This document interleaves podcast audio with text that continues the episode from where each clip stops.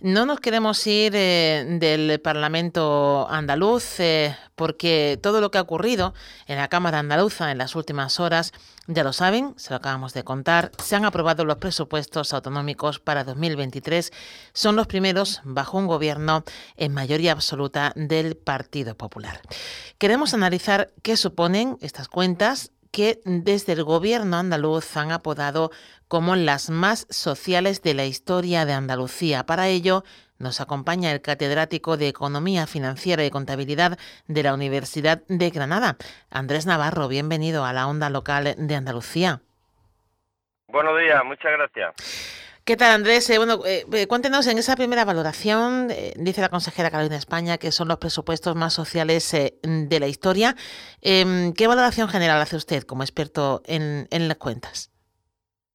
Como economista, de lo que he podido leer, se trata de unos presupuestos realistas desde el punto de vista de que están empeñados por la prudencia en las estimaciones y efectivamente de los números se desprende una apuesta clara eh, y firme tanto por la sanidad como por la educación. Tenga en cuenta que eh, los servicios públicos esenciales, sanidad, educación y servicios sociales son los que experimentan incremento de partida el 7,4%, el 15%, ¿vale? Con un máximo aprovechamiento de, de, los fondos europeos, si bien es verdad que aunque son presupuestos, ya digo, muy realistas y muy prudentes, con la incertidumbre nacional e internacional que hay ahora mismo en la economía, su ejecución va a estar supeditada a que efectivamente la economía andaluza crezca un 1,9%. Esa es la base del presupuesto. El pilar fundamental es que está basado en unas previsiones de que la economía andaluza crezca un 1,9%. Si eh, la economía andaluza durante el año 2023 crece ese, ese 1,9%, estos incrementos en sanidad, en educación, en gasto social, en apoyo al tejido productivo podrán convertirse en realidad, pero si la economía andaluza no crece ese 1,9%, pues ese incremento no se convertirá en realidad, al menos por el importe total. Em, ¿Cómo casa eso con la rebaja fiscal que, eh, bueno, ha estado marcada por la polémica? Eh, porque es compatible estar a expensas de que crezca la economía andaluza mientras que se está eliminando o se está, digamos, renunciando a, una recaudación importante eh, con, esos impuestos de la rebaja fiscal del gobierno andaluz? Sí, bueno, esto es que desde el punto de vista, digamos, del ciudadano ordinario, no especialista en temas de finanzas gubernamentales, eh, pudiera asociarse que subir impuestos es recaudar más y bajar impuestos es recaudar menos.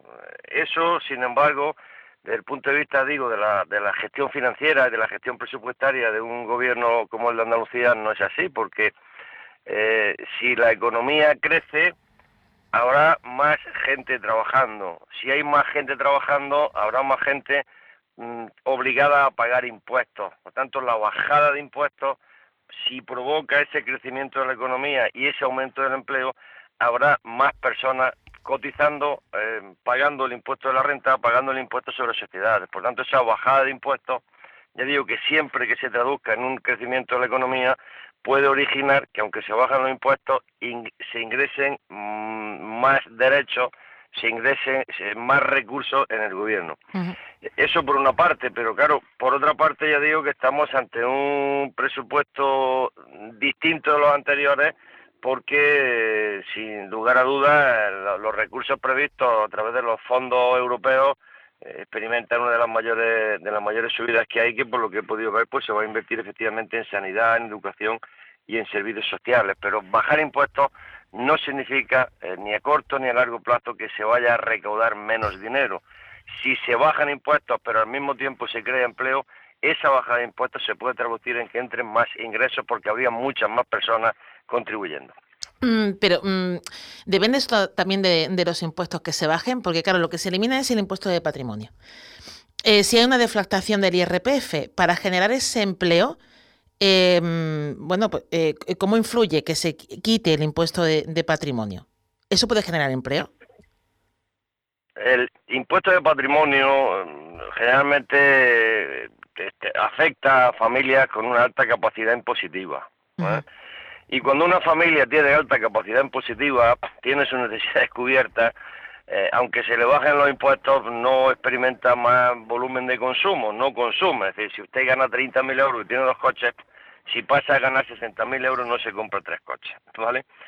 Pero eso no está reñido con que eh, la bajada del impuesto de patrimonio puede atraer eh, a personas que mm, vivían antes en Andalucía y se fueron de Andalucía por la elevada presión fiscal, puede atraer a inversores que pueden realizar aquí sus inversiones mm, debido a esa eh, rebaja fiscal. No digo que vaya a suceder, pero digo que son las intenciones que la bajada del impuesto de patrimonio puede provocar que personas que antes estaban empadronadas en otras comunidades autónomas ahora se empadronen aquí en Andalucía pues, buscando legítimamente esa rebaja fiscal y por tanto esas inversiones son las que podrían contribuir a la creación de nuevos puestos de trabajo. Y en cuanto a, la defractación del IRPF, porque claro, son palabras muy técnicas que a pie de calle se nos escapan, ¿no? ¿Qué significa esta deflactación del IRPF? Del IRPF? Se nos dice que los andaluces de a pie vamos a tener más dinero en los bolsillos. ¿En qué se traduce eso exactamente? Pues se traduce en una bajada o en una menor subida del tipo impositivo, que no pague en un tramo de 15 o 20 mil euros, por ejemplo, paga un 17%, pues te lo van a bajar un poquito, ¿eh? Un poquito, pero lo van a bajar, por ejemplo, al 16%. ¿Eso qué significa? Pues que aunque te suban el IRPF, si tienes en cuenta el tema de inflación y demás, con un impuesto directo, eh, al final del mes, eh, como las retenciones que te hacen son menores, y pagas menos, pues te queda más dinero disponible en tu casa. Si te queda más dinero disponible en tu casa, probablemente vas a comprar más bienes, vas a comprar más servicios y por tanto esa bajada de impuestos también podría contribuir a que las empresas vendieran más bienes y servicios y por tanto se generara más empleo. Esta es la teoría, pero ya digo que luego la realidad puede ir por otro derrotero. Claro.